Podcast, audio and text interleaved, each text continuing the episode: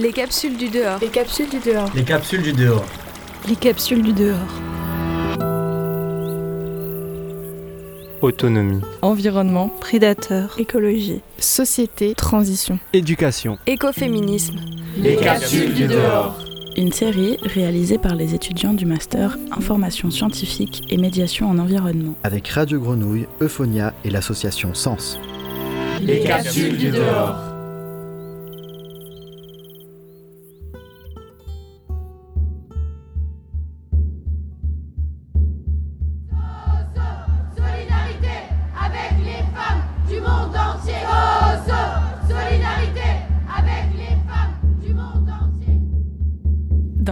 Les hommes se sont accaparés le corps des femmes au moment même où ils se sont appropriés l'agriculture.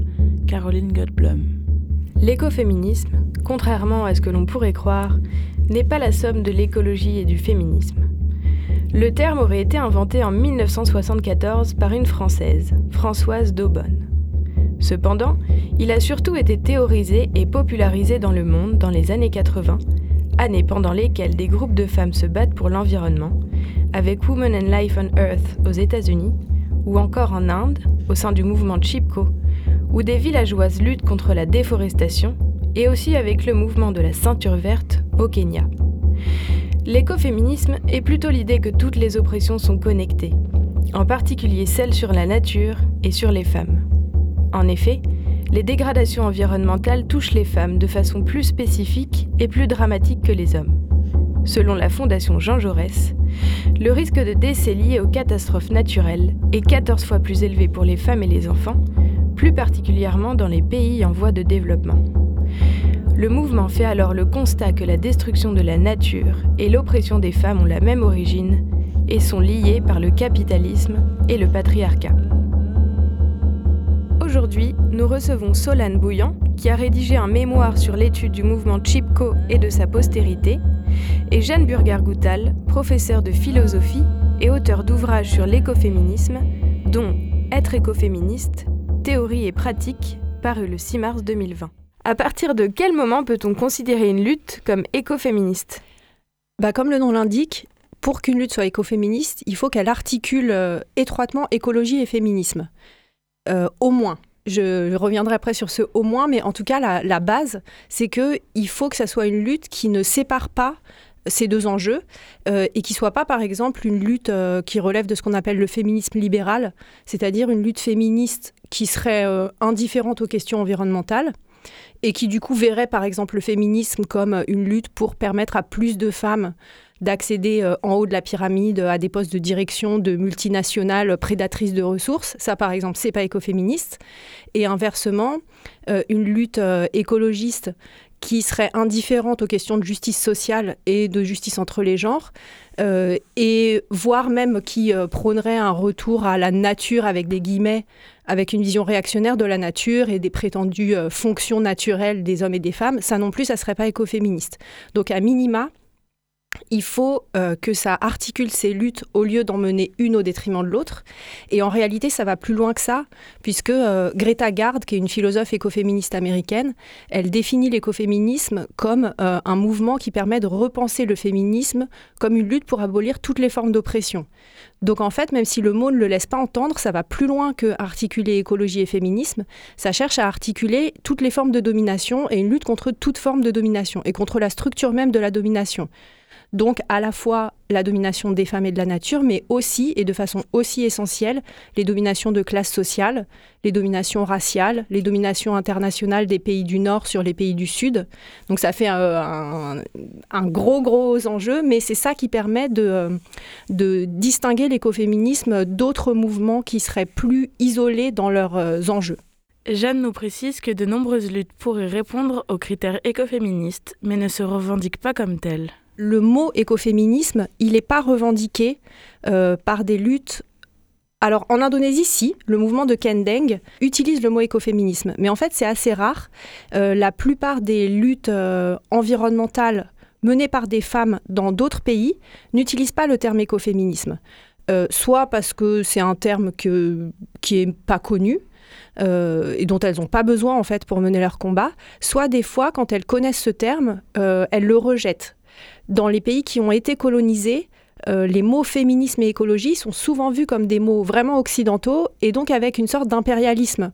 Ce qui fait que c'est un terme qui me semble délicat à appliquer à des combats qui n'utilisent pas ce mot, voire qui le rejettent. Cela dit, c'est vrai que dans le monde entier, depuis les années 70 au moins, mais en fait ça, remonte à plus loin que ça, enfin même avant l'apparition du terme écoféminisme et du mouvement écoféministe à proprement parler, il y a eu une multitude de luttes sur des enjeux environnementaux locaux euh, qui ont été composés majoritairement de femmes et au fur et à mesure menées par des femmes qui, au fil de la lutte, du coup, euh, s'émancipent, euh, se politisent, redéfinissent leur rôle dans la société, dans la communauté où elles vivent. Qu'en est-il du mouvement écoféministe en Indonésie? Donc le mouvement de Kendeg en Indonésie, euh, il est né au centre de Java, dans une région montagneuse, euh, où il y a un projet d'implantation d'usines de ciment dans des montagnes. Et généralement, quand il y a un grand projet industriel de ce type, que ce soit euh, usine de ciment ou dans d'autres pays, barrages, mines,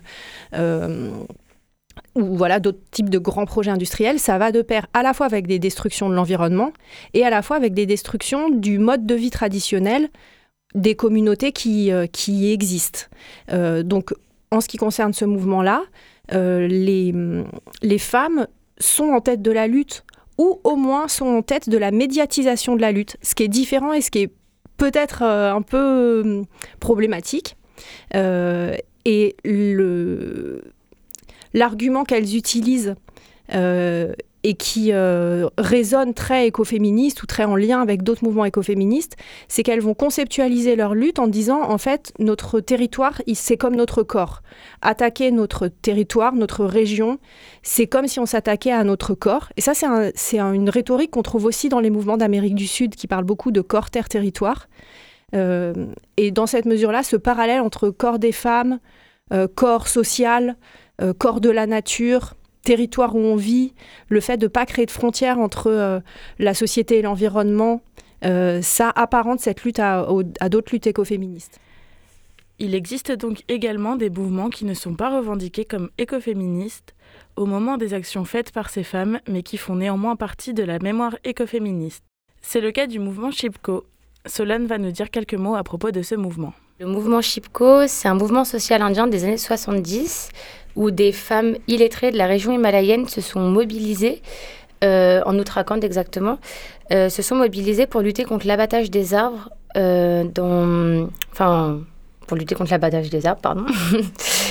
et, et, en fait, elles ont choisi comme mode d'action d'enlacer les arbres.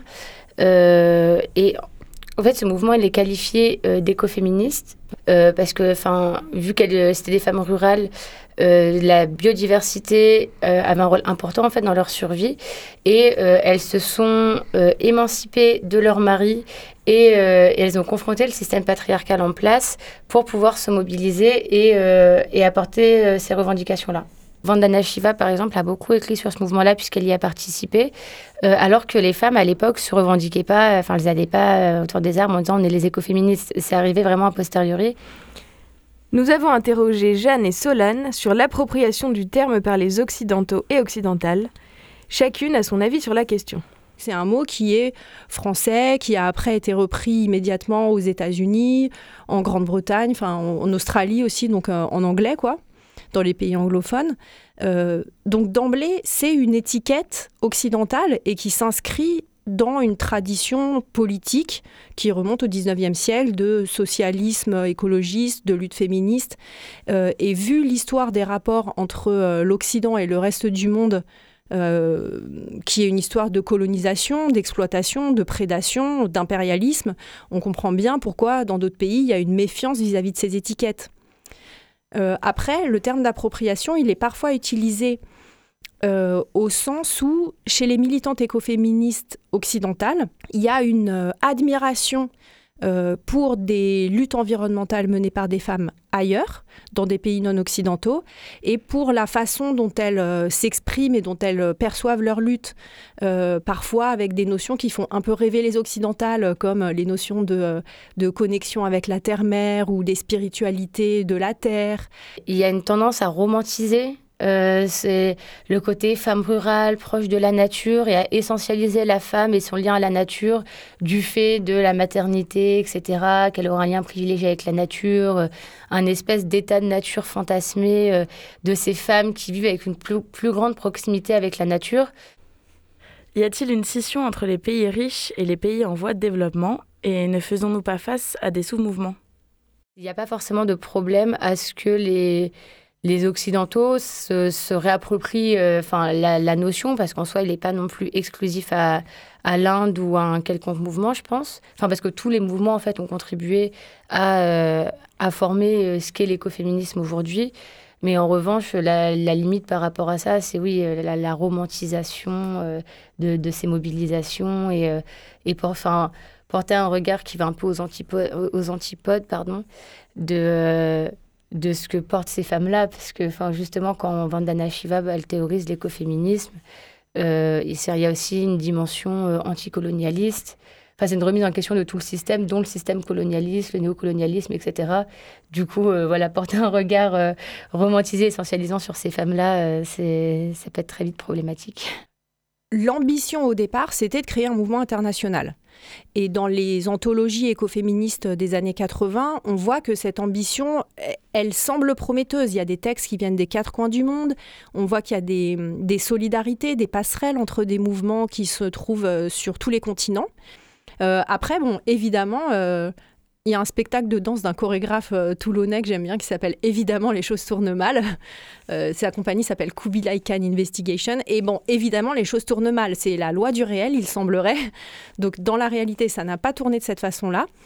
Euh, et effectivement, on se retrouve avec euh, une réalité, mais ça, c'est pas la faute de l'écoféminisme, euh, qui euh, continue à fonctionner sur un mode néocolonial avec des rapports de pouvoir, d'exploitation et de prédation des ressources et des populations du Sud par les pays du Nord dans l'économie globalisée. Mais je voudrais juste revenir sur les termes de pays développés et en voie de développement que vous avez utilisés. Dans le vocabulaire écoféministe, par exemple chez Vandana Shiva, qui est une philosophe et militante écoféministe indienne, elle, elle dit en fait, ah, il faut faire attention, les mots sont significatifs. On devrait plutôt dire les pays surdéveloppés et les pays mal développés. Elle récuse vraiment cette idée qu'il y aurait des pays développés et d'autres en voie de développement. Elle dit en fait, tout le monde est malade du modèle de développement qui s'est euh, instauré, qui est un modèle qui fonctionne de façon inégalitaire.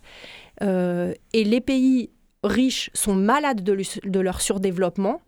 Et les autres et les pays pauvres sont malades de leur mal développement euh, imposé par une économie mondialisée de façon injuste.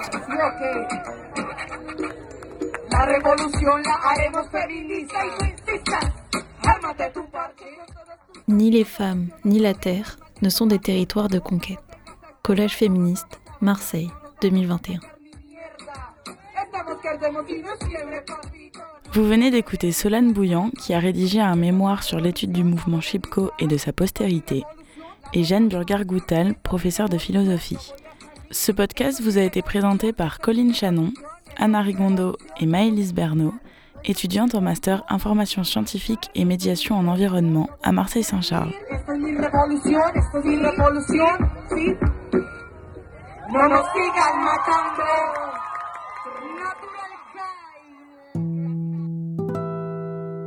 Les capsules du dehors. Une série réalisée par les étudiants du master. Information scientifique et médiation en environnement. Avec Radio Grenouille, Euphonia et l'association Sens.